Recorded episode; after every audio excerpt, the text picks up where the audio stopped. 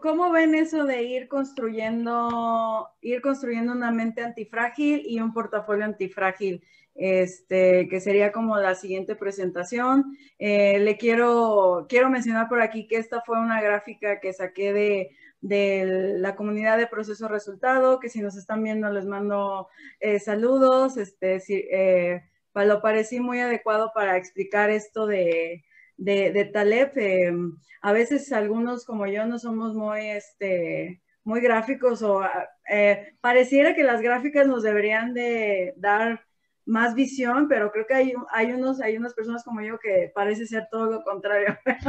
Ahorita que Juan Carlos me explicó la gráfica me quedó, me quedó, me quedó un poquito más, más claro. ¿Cómo lo ves tú, Juan Carlos? Explícanos de, de este tema. A ver, eh, creo que primero habría que introducir un poquito este, este concepto de antifragilidad. Voy a empezar por ahí y ya después entro a esto de convexidad. Taleb en su libro de, antifragilidad, él lo que nos comenta, dice, e, este concepto nadie lo maneja. Usualmente se maneja mucho el de fragilidad y se maneja erróneamente como su antónimo o su contrario, eh, el de robusto.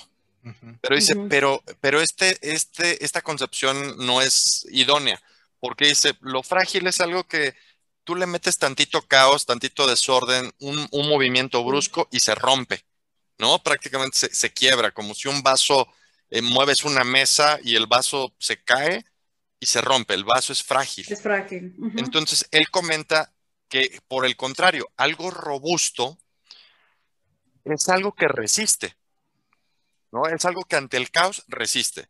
Eh, que es algo, un ejemplo es el concreto.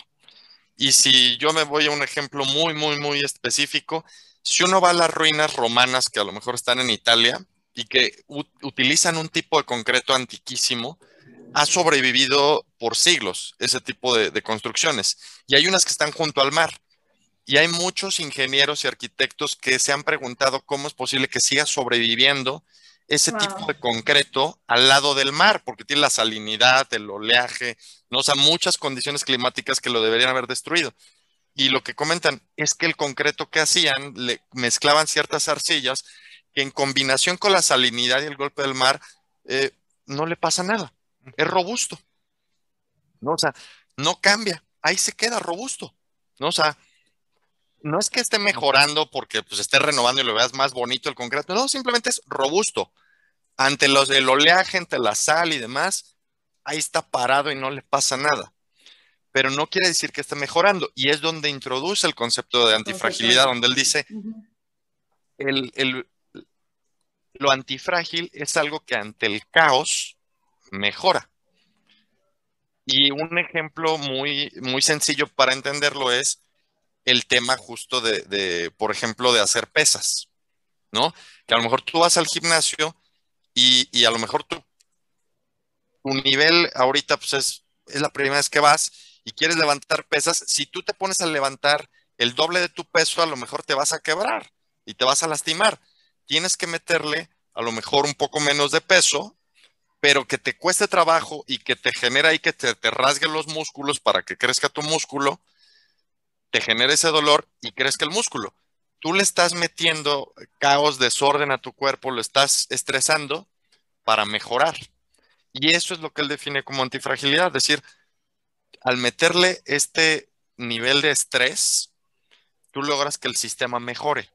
Ahora, no le puedes meter un estrés extremo porque, si, lo eh, si, lo quiebras, ¿no? Y es justo este tema de las pesas, es decir, tú le metes el doble, el triple de tu peso, te vas a quebrar. ¿Por qué? Porque no vas a aguantar. Es demasiado peso. Pero le metes un poco menos y si es un estrés suficiente para que mejore. Y eso lo traslada pues prácticamente a toda la vida, ¿no? Y más o menos te va diciendo cómo hay ejemplos de fragilidad y antifragilidad en, en toda la naturaleza. Sí, a mí uno de los que mencionábamos antes de, que empezáramos aquí el, podcast y que me gustó mucho era este ejemplo de, una persona que siempre ha tenido un, empleo este, seguro, que es un puesto seguro, que ha tenido ahí su, su contrato indefinido todo el tiempo, y una persona pues que tiene como trabajos temporales y cosas así, ¿no? Entonces, él define como al frágil a la persona que se se ve como que es la segura porque tiene el, empleo formal y el antifrágil a la persona que tiene sus empleos temporales. ¿Por qué? Pues porque en el momento en el que llega el caos para esta persona que tiene el empleo eh, fijo, pues que, no, no, sabe hacer otra cosa, ¿no? ¿no? A lo mejor le va a costar mucho más trabajo uh, obtener otro, otro empleo, otra habilidad, y en cambio la otra persona que ya ha estado entrenado en tener distintas habilidades, distintos trabajos y cosas así, pues ya, ya está entrenado para, para poder salir adelante, ¿no? están muy buenos todos los ejemplos que, menciona aquí en el, libro. Y ahora ya entrando al tema este de, opcionalidad positiva y convexidad y negativa y concavidad, él justo lo ata al tema de antifragilidad y fragilidad, señalando que eh, el mundo como está funcionando ahorita y con el paso del tiempo, eh, ha tratado de hacer las cosas de tal forma que no haya ninguna incertidumbre alrededor de nosotros, amarrándolo un poco con lo del cisne negro, ¿no? Eh, y un ejemplo que da muy, muy, concreto es en el tema de, lo que él llama el tema de la salud, ¿no? Que dice, a veces tú vas al médico y a lo mejor necesitabas una aspirina pero pues hay ciertos médicos que te mandan, te sobremedican. Y esta sobremedicación a veces puede resultar dañina, puede resultar peor. Entonces, es eh, lo que eh, ahí justo señala esta parte de concavidad y convexidad. La concavidad se refiere a que tú al dar un exceso de medicinas causas un daño mayor que un beneficio. Y a lo mejor si dieras un poquito menos y dijeras, mira, traes aquí un problema de, ah, mira, no pasa nada, tómate una aspirina, es una fiebre leve, se te va a quitar, es una infección que solita tu cuerpo va a reaccionar, que con menos tienes un mejor resultado que dar más de más, que vas a tener un peor resultado. Entonces él justo habla de esta convexidad positiva en el término también de las inversiones o de la vida en general, donde a veces dar un poquito más puede tener resultados mucho más positivos que ponerle demasiado. ¿No? Donde ya tienes una curva decreciente y puedes tener peores resultados. Entonces, eh, va por ahí esta parte de, de tú medir el riesgo que estás tomando y las decisiones que estás tomando, porque a lo mejor hay alguien que, eh, por justo, a lo mejor que es muy controladora y que quiere, este, que quiere estar, este, sabiendo todas las variables que suceden y que por tanto control, eh, a veces le sale peor las cosas que a lo mejor decir, a ver, me voy a fijar en dos, tres cositas y ya con eso puedo yo manipular, mover y salir. Que simplificarlo sería como menos es más, ¿no? Y creo que a veces en las inversiones aplica, pero también es, difícil, sobre todo cuando eres como novato, ¿no? En esto, porque pues tienes que ir viendo qué es ese menos dentro de todo, dentro de todo lo más. Y ahora, por ejemplo, ahorita estaba pensando en que hablabas de esta, de este efecto más negativo cuando no sabes. Yo creo que, no sé si esto aplica, pero cuando nos dicen, no, pues promedia la baja que porque se habla como muy, muy, muy abierto, ¿no? No, pues tú sigue promediando la baja y creo que eso nos puede llevar como a un resultado muy, muy, muy negativo si lo vemos así como nada más desde esa superficialidad, ¿no? ¿No cree?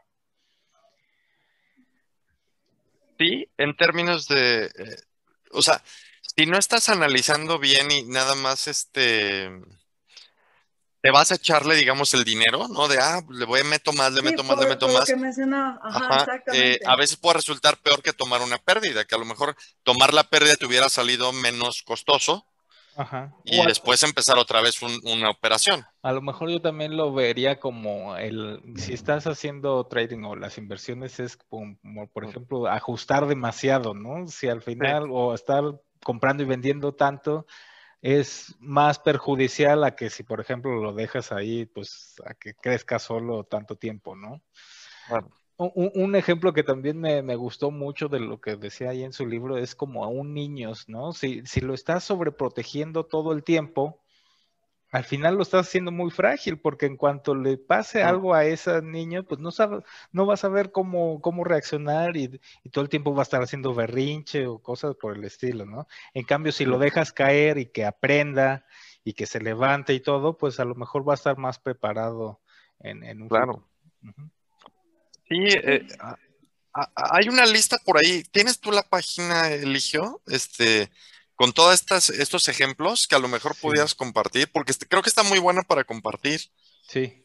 Yo estaba este, pensando ahorita también, mientras estabas explicando lo de la diferencia entre ser robusto y ser antifrágil, eh, como ser robusto podrían ser la mayoría de los portafolios que estuvimos hablando en el podcast anterior, ¿no? Yo creo que la mayoría son estrategias robustas, pero no son antifrágiles, porque antifrágil significa ya pensar tener un beneficio dentro del caos, ¿no? Exacto. Sí lo estaríamos viendo así, ¿no? Porque creo que a veces es como difícil, sobre todo cuando nos están introduciendo un concepto tan nuevo como este de lo que es la antifragilidad, antifragilidad entonces creo que para en el nivel personal. A, lo mejor este Diego Parrilla sí se beneficiaría más del caos y, no sé si han visto últimamente su, rendimiento. Él tuvo su, mayor rendimiento a lo mejor hasta julio, agosto y de ahí se vino para abajo, ¿no?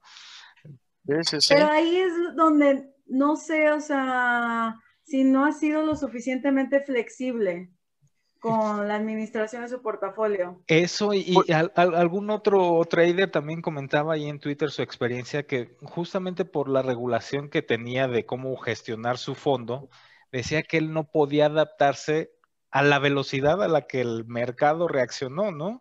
Ah, Entonces, eso no lo sabía. él no, no podía modificar su estrategia de posicionamiento en los diferentes tipos de, de inversión que tenía hasta haber pasado seis meses, ¿no? Entonces ya cuando lo hizo, pues ya era muy tarde.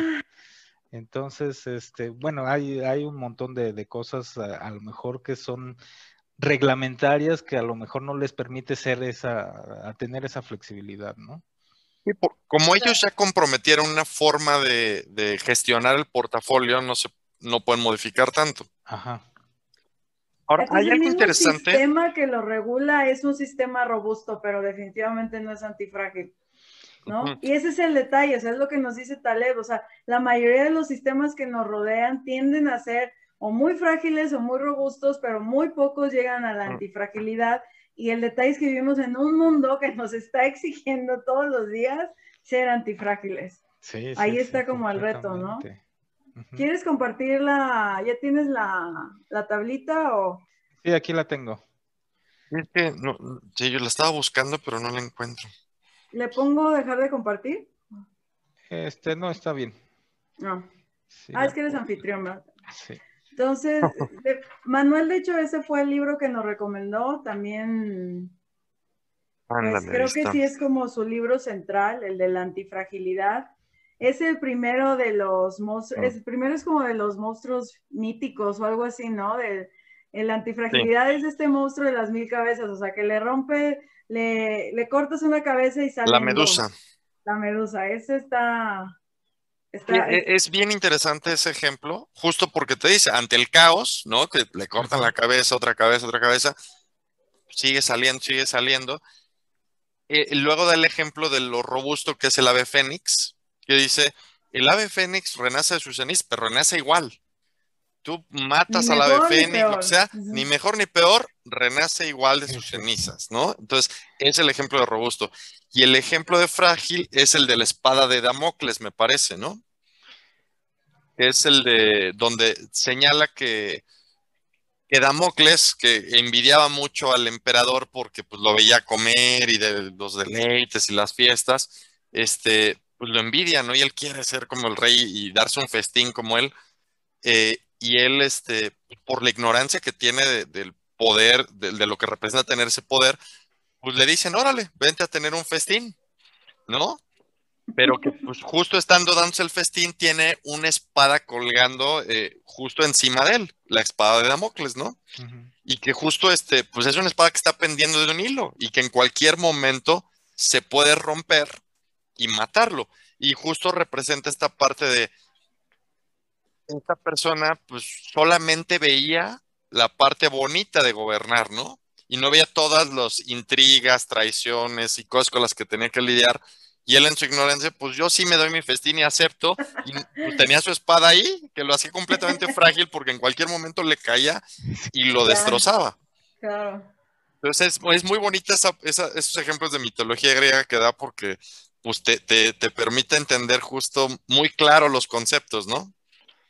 El de errores también está... Está muy bueno este, este ejemplo, ¿no? ¿Quién es frágil? Alguien que detesta los errores, ¿no? Porque siempre va a haber. Sí, sí, no, y además nos han enseñado, yo creo que es una, es parte de la educación que nos han hecho creer que equivocarse está mal, ¿no? Cuando al contrario. hay que avergonzarse de nuestros errores. Es, algo para secreto, no lo digas. Cambiar esa percepción completamente, ¿no? Los, eh, darle la bienvenida a los errores, porque justamente un error te va a acercar a, no equivocarte o, hacer las cosas mejor, ¿no? Aprender. No, y que lo estás intentando más también, o sea, que estás, estás haciendo estas pruebas de resistencia el, estar metiéndote obviamente en errores es fracasar, entonces él, tiene esta frase de, bueno, podemos eh, hacernos resistentes al fracaso, pero no podemos evitarlo.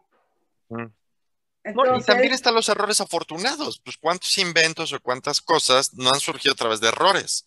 Entonces, penalizar el error, el accidente, sí, penalizar el error, el accidente, pues también está mal, sobre todo en la parte formativa, ¿no? Sí, Ahí, híjole, hay muchas cosas que mejorar, ¿no? y no, y también la profesional, porque la profesional también te sirve para, pues para mejorar. Eso es algo que creo que Elon Musk hace muy bien, ¿no? Que dice, pues estrella uno de sus, de sus, de sus naves espaciales o lo que sea, dice, está bien, nos dio más información. Esto pues nos va a permitir mejorar y que el siguiente lanzamiento salga mejor. Es alguien que abraza ese error y ese caos que le genera que otros estarían infartados, ¿no? Mira, aquí además, bueno, yo, le pongo como que hace referencia también a Bitcoin, ¿no? Los, sistemas concentrados o descentralizados, distribuidos. ¿no? Distribuidos. Que, que, bueno, esa es una de las grandes virtudes que yo le veo a Bitcoin, ¿no? Que justamente no es no tiene un, un, solo punto de fallo, sino que además está distribuido en un montón de, computadoras que están conectadas a la red y pues es difícil atacar a todas al mismo momento, ¿no? Es, uno de esos ejemplos. Claro, sabes, a mí el ejemplo que también me gusta mucho acerca de que nuestra... Listo.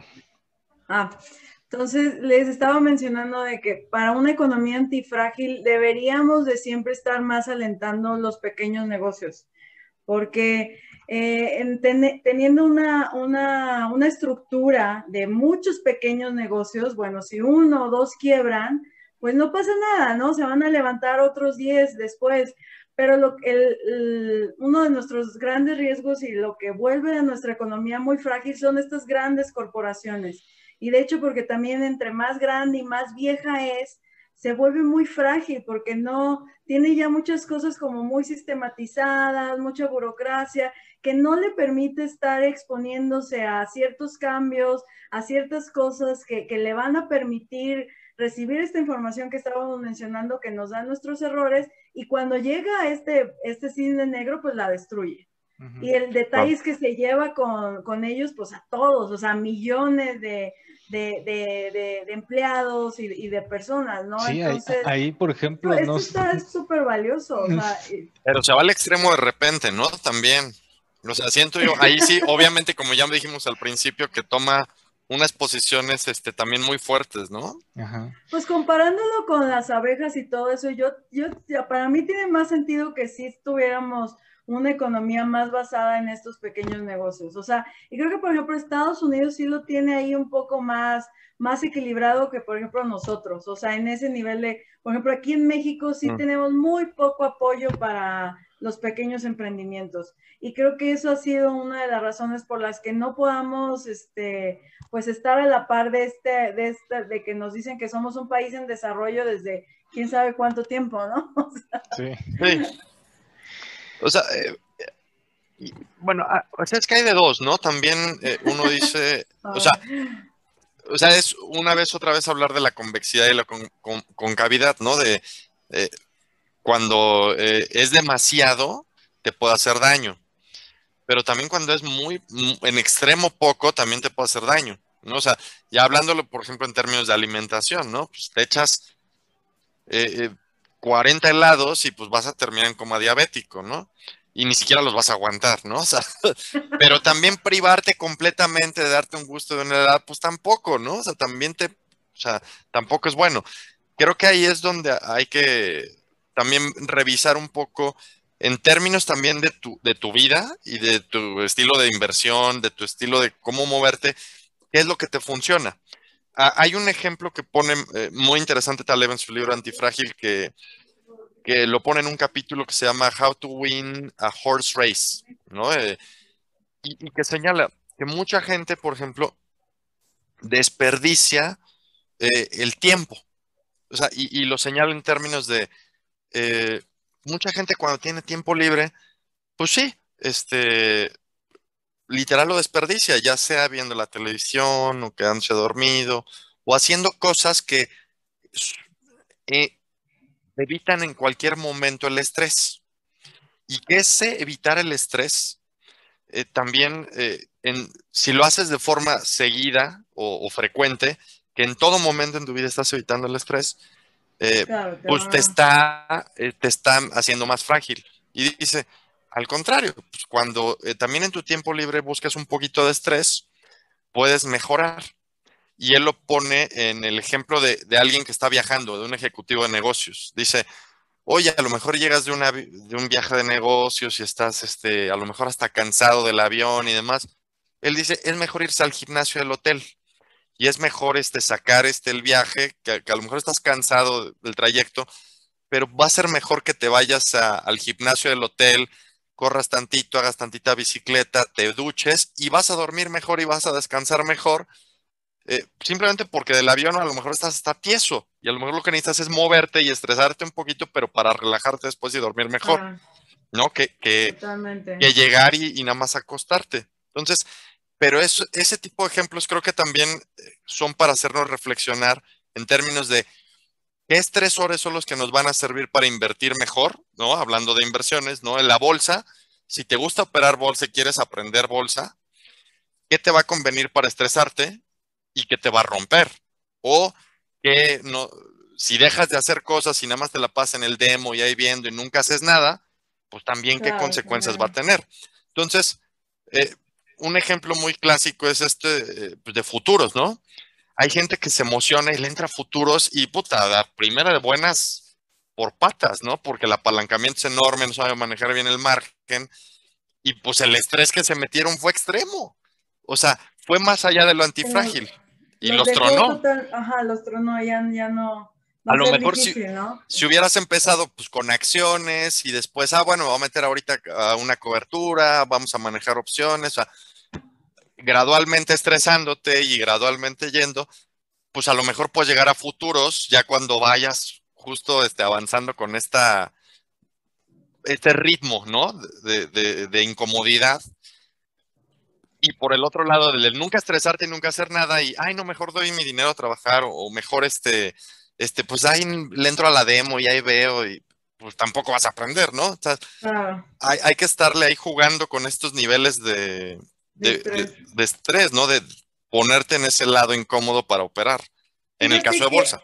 En el caso de bolsa y del trading y de todo eso, a mí me gusta mucho este, y lo estoy pensando ahorita, esta idea del estrés, también sobre todo de ir compartiendo tus ideas y de los tradings, o sea, de estar en una comunidad y estarte exponiendo a esta, pues a, exponerte a, a, lo mejor a una crítica o lo que sea, pero creo que al final siempre la recompensa es muchísimo mayor, porque luego el trading y luego más ahorita estamos como pues muy aislados, cada uno trabajando ahí enfrente de la computadora, y entonces dices, bueno, yo tengo estas ideas y las voy a operar, y ahí es un nivel de estrés, pero si las compartes y todo eso y te expones a ese criticismo que puede ser positivo o negativo, pero creo que al final la recompensa siempre va a ser muchísimo mayor. Entonces yo sí invitaría a todos a, hacerse de una comunidad y de amigos trading y, y, porque esa, es, ese, ese riesgo que tú haces, creo que lo que puedes perder es muy mínimo, que es lo que nos dice Taleb, siempre estar pensando en esas ah. asimetrías, ¿no? claro, el riesgo es mínimo y la ganancia... La ganancia puede ser exponencial, no te imaginas, puedes conocer al siguiente, al, siguiente mentor en tu vida o, o tú puedes ser mentor de alguien más y crear conexiones este, sociales fuertes que, bueno, como seres humanos siempre los vamos a ocupar. Entonces, siempre estar pensando en esos términos y yo se lo comentaba a mi pareja el otro día, o sea, ¿cuántas decisiones estoy tomando que me están llevando a eso? O sea, mi riesgo es poco, pero lo que yo pueda ganar puede ser muchísimo, ¿no? Entonces, si yo me levanto todos los días pensando en eso, voy a estar tomando estos pequeños riesgos en, ah. en mi vida diaria, como yo tenía este, este detalle de, oye, quiero entrenar más, pero no, nadie se anima y luego encontrar gente que esté igual de loca que yo con entrenamiento es difícil, pero ¿sabes qué? Dije, voy a, voy a acercarme a la calle y voy a hablar con gente que está entrenando en la calle. Mi riesgo es que me digan que no, eso es lo que estoy arriesgando. Pero lo que puedo ganar, si alguien me dice, oye, sí, vamos a entrenar, es infinitamente mayor. Entonces, estar pensando en esos términos creo que nos va a llevar sorpresas muy importantes todo el tiempo. Entonces, anímense, ¿no? Y este justamente es otro de los ejemplos que mencionan, ¿no? De cómo aprender. Lo frágil es nada más quedarte con la enseñanza del salón. Luego lo robusto, pues un poco de la vida diaria, ah, no sé, verificar las, las cosas y luego ya lo, lo antifrágil es otra vez enfrentarse a la vida diaria y además investigar un poco más, ¿no? Claro. No quedarse algo solamente con lo de la clase. Algo interesante que comentaba Taleb en su vida de trader, que decía, bueno, pues a mí me daban dinero ahí para colocar y pues podía, tenía mucha libertad. Eh, él decía, pues yo aprendía más luego saliéndome a la calle, ¿no? Que él decía, pues yo ahí me sentaba y me ponía a leer y observaba, ¿no? Y a través de esa observación de qué sucedía en la calle, en la vida real, me daba ideas y me permitía este, entrar luego a bolsa, hacer movimientos. Entonces, esa parte interesante de sí la experiencia también y de ver qué sucede y de ser muy curioso, creo que esa, alimentar esa curiosidad tiene esos beneficios exponenciales en términos de eh, ser observador, ¿no? ser observador y, estar este, atento a, los cambios. Y sin miedo a equivocarse, los, ya como mencionamos aquí, ¿no? Las equivocaciones, los errores no son, negativos. Enseñan, en serio. O sea, eh, ya la experiencia de trading que yo creo que aquí los 13 hemos tenido, nadie ha pasado sin un error y nadie ha pasado sin tener una pérdida de dinero en la bolsa. Y, pues uno aprende de eso, ¿no? Y afortunadamente eh, pues en algunos casos han sido pérdidas más grandes, otras más chicas, pero te permite que a lo mejor cuando empieces con una cuenta pequeña, bueno, cuando tengas una cuenta más grande no la vayas a cajetear igual, ¿no? Porque justo aprendiste cuando era una cuenta más pequeña y tenías justo menos que perder, pero pues aprendiste y cometiste el error. Mucho, que ganar, efectivamente. Exactamente. Entonces, eso es bien importante. Y en todas las inversiones, no nada más de bolsa. Aquí, pues porque los tres estamos en bolsa, platicamos eso, pero si estás invirtiendo en bienes raíces, si estás invirtiendo en eh, eh, sofipos, en instrumentos este, de fintech, en crowdfunding, en lo que tú quieras, siempre eh, esta parte de pues, empezar a lo mejor arriesgando poco para aprender, cometer errores y demás, y después beneficiarte de eso, es buenísimo. Totalmente. ¿Y cómo ven? ¿Sí, vieron esta otra parte de, la, de cómo hace las, las opciones? a mí me sorprendió esa parte un poquito, ¿no? Que lo pone frágil a vender volatilidad frágil. Mm. Justo, pues neutro, ¿no? La delta neutral, yo lo entendería así. Y la vega, ¿no? Neutral. Ajá. y el antifrágil. con la gama. La gama, Pues y long volatility, gamma vega. a comprar volatilidad, ¿no? Tus, tus, calendars eligió, no te hagas. a partir de que leíste esto dijiste yo hago calendars. Yo, yo soy antifrágil con este sistema. Pues es que de cualquier forma es así, así lo veo, ¿no? En, en, muchas, en muchas cosas, porque justamente, bueno, lo que les he compartido muchas veces, ¿no? Que si empecé vendiendo volatilidad, hice mi Excel con mis primeros 150 trades o 100, 100 trades, 90 salieron bien, 10 salieron mal y de esos 10, 3 salieron fatal, ¿no? Esos 3 me borraron todas las ganancias de los otros 90, ¿no? Entonces, 90. A mí. yo, sí te creo, yo estoy sufriendo ahorita un poco con eso y, y, yo sé que es difícil vender volatilidad, estoy aprendiéndolo. Ahorita, afortunadamente, estoy en esta etapa de eh, estoy arriesgando, estoy cometiendo errores, pero me está costando poco porque traigo mentoría de Julio, traigo mentoría de la comunidad, cada viernes se expone ahí, me dan comentarios, me dicen, creo que por eso a mí esta parte de vender ahorita volatilidad me va a ayudar mucho para luego moverme a comprar volatilidad, ¿no? O sea, creo que a mí esta fase me está ayudando muchísimo, pero es cierto, ¿eh? que es bien difícil. No, y, y, bueno, de todos modos depende mucho del estilo de cada quien, ¿no? Pero por ejemplo, bueno, Julio ahora con los ejercicios que ha estado haciendo sobre futuros, pues ha podido intervenir a tiempo para que no le pegue tan, tan fuerte, ¿no? Pero, pero ¿qué pasa si hay un cisne negro y, y se te va el Nasdaq menos 5, menos 6%? te, te, te Mm, llamada de margen. posiblemente le quiebre la cuenta, ¿no? la cuenta, sí. sí, que el, detalle de estos sistemas es que ellos están operando con la teoría de que el, para que ocurra el cisne negro, pues es muy poca la probabilidad, ¿no? Entonces, mientras es este sistema de ingresos, ¿no? Según yo, así, así lo llaman, pero pues Taleb siempre es lo que nos está haciendo que nos volvamos conscientes, ¿no? De, de bueno, o sea, al final Julio es alguien que ya tiene 10 años, entonces ah. sabe muy bien cómo intervenir en, en dado caso que se presente algo así, pero para, por ejemplo, para un novato, pues a lo mejor sí, se vuelve un sistema más frágil, ¿no? sí, exacto. Muy, muy frágil, porque no, no sabes. también es el... pero también es el tema. Julio yo creo que también se ha expuesto mucho a justo al estrés de pasar varias crisis ahí en la bolsa, varias caídas, o sea, él se ha hecho antifrágil en el sentido de que sabe cómo intervenir, cómo moverse. Exactamente. un sistema frágil. Exactamente. uno que lleva más tiempo, ¿no? Entonces, eh, si te metes completamente a esto, pues sí es más difícil. Y por eso creo que vale la pena hacerlo con cuentas pequeñas para arriesgar menos, aprender e irte moviendo y tener este beneficio exponencial mucho más alto, ¿no? Que al final era lo que Juan Carlos también me mencionabas mucho, ¿no? Que no podemos ver como los sistemas de forma independiente, sino como mm. cosas que siempre se están entrelazando, que siempre van a estar ahí apareciendo, o sea, no podemos tampoco decir, no, pues voy a alejarme de todos los sistemas frágiles que pueda haber en la vida.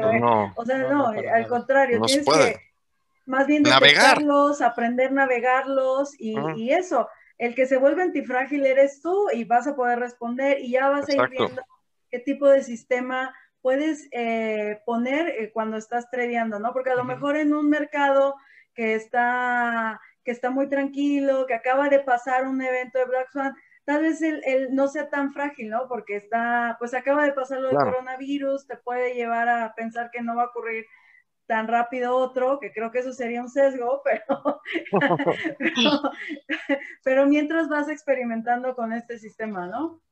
Sí, claro.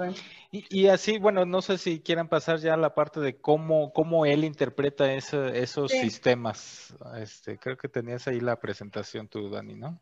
Sí, pues era nada más como la pregunta de cómo se vería, que para mí fue como la pregunta del millón cuando estábamos...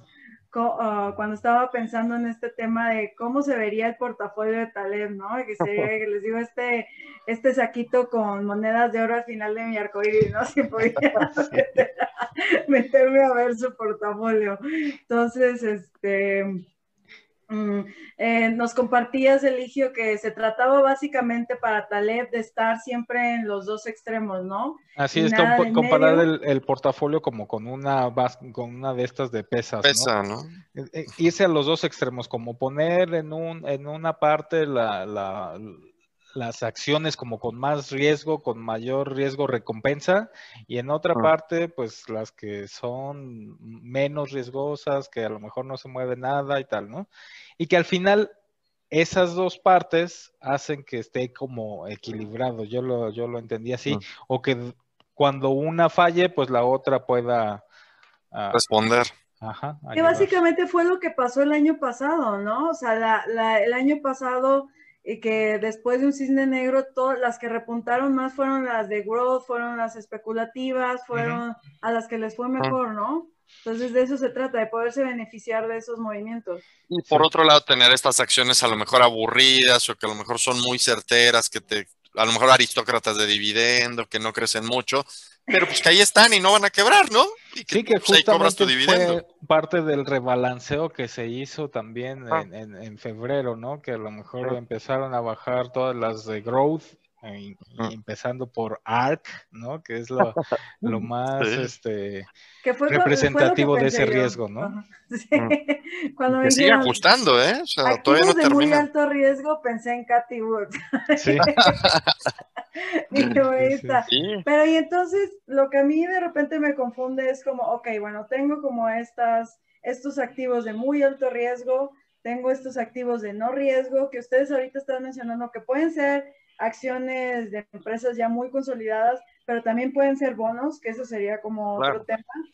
Y, pero entonces, ¿cuáles son las de en medio? O sea, porque eso es lo que Taleb como que trata de decir, no te vayas en medio, ¿no? Tien- para que esto funcione tienes que estar muy bien balanceado en estos dos extremos. Sí, Porque ahí, por ejemplo, en- pensé, ajá, en ese artículo lo que mencionaba era poner eh, las acciones, las 10 acciones que, que mejor rendimiento han tenido, no sé, en los últimos meses, con- o con una beta 2, por ejemplo, que quiere decir que tienen la misma relación con, con el S&P, pero además, Dos veces más Dos este veces más rendimiento.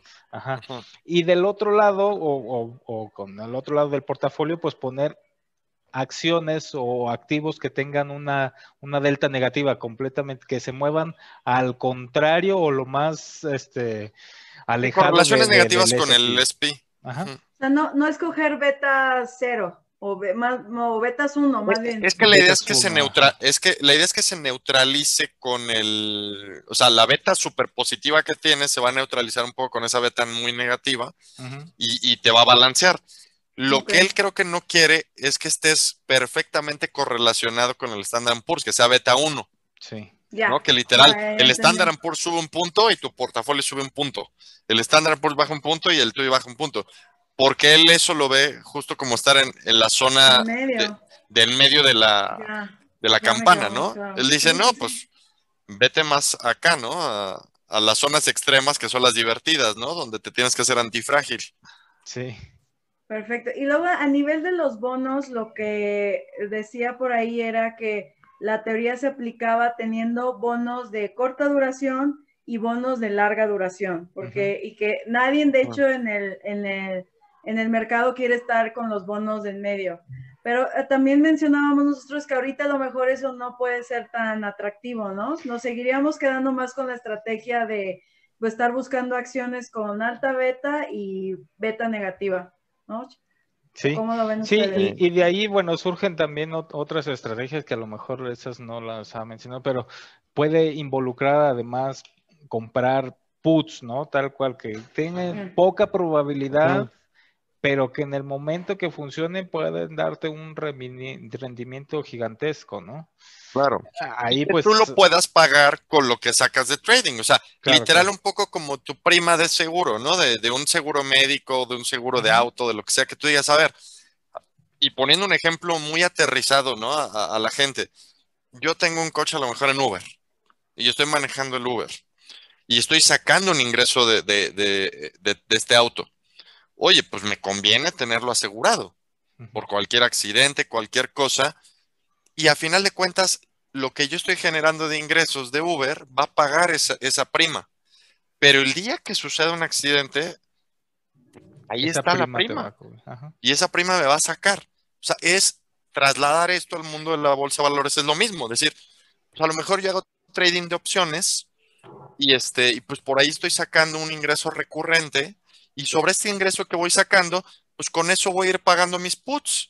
Sí. Y es, es mi prima, asegura mi, mi seguro, literal, donde, de- de- para el año que voy a estar operando, pues lo voy pagando con una parte de los ingresos que saquen en mis opciones. Ahí solito se justamente paga. como lo más complicado que se me ha hecho en lo personal es encontrar qué tamaño de nuestro portafolio debe representar pregunta, esas pero, coberturas, ajá. ¿no?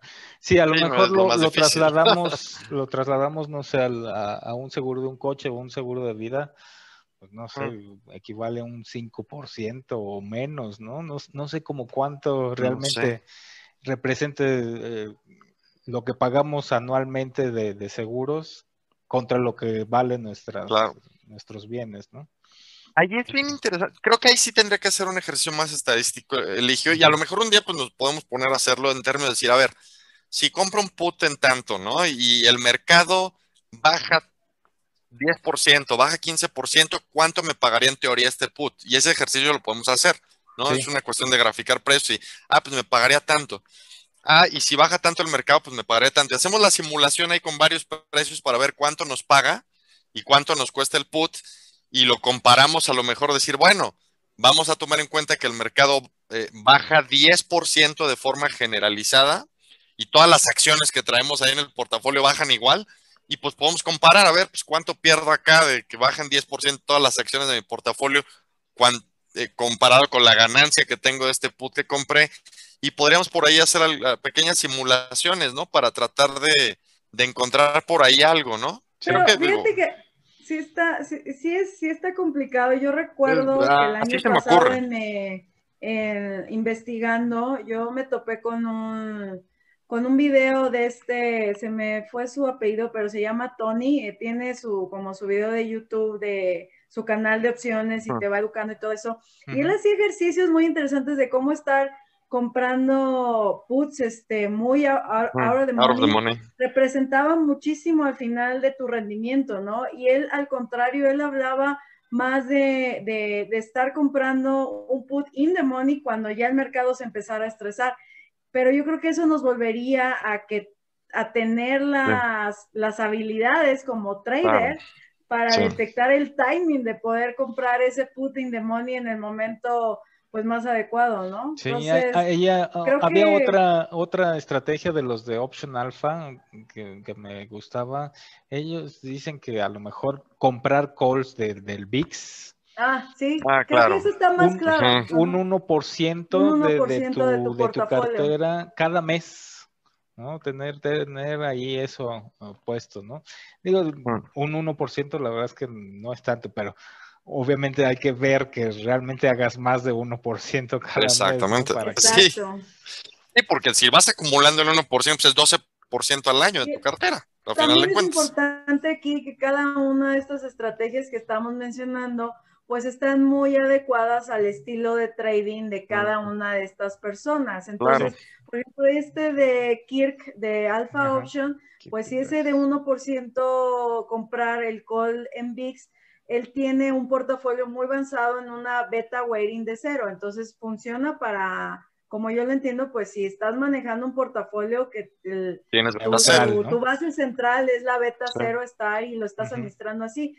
Y este Tony tiene otro estilo que ahorita no, no lo recuerdo muy bien, pero creo que para eh, pues novatos como nosotros es muy importante ir identificando estas estas cosas que cada herramienta que nos van pasando en YouTube o nuestros compañeros, pues van a funcionar con otras características ya puestas dentro del portafolio. Y por eso tenemos que regresar mucho a experimentar con un portafolio de mm. poco monto para ir viendo también qué, qué, de esas herramientas se va a ir adaptando a nuestro estilo de vida y de mente y de todo, ¿no? Claro.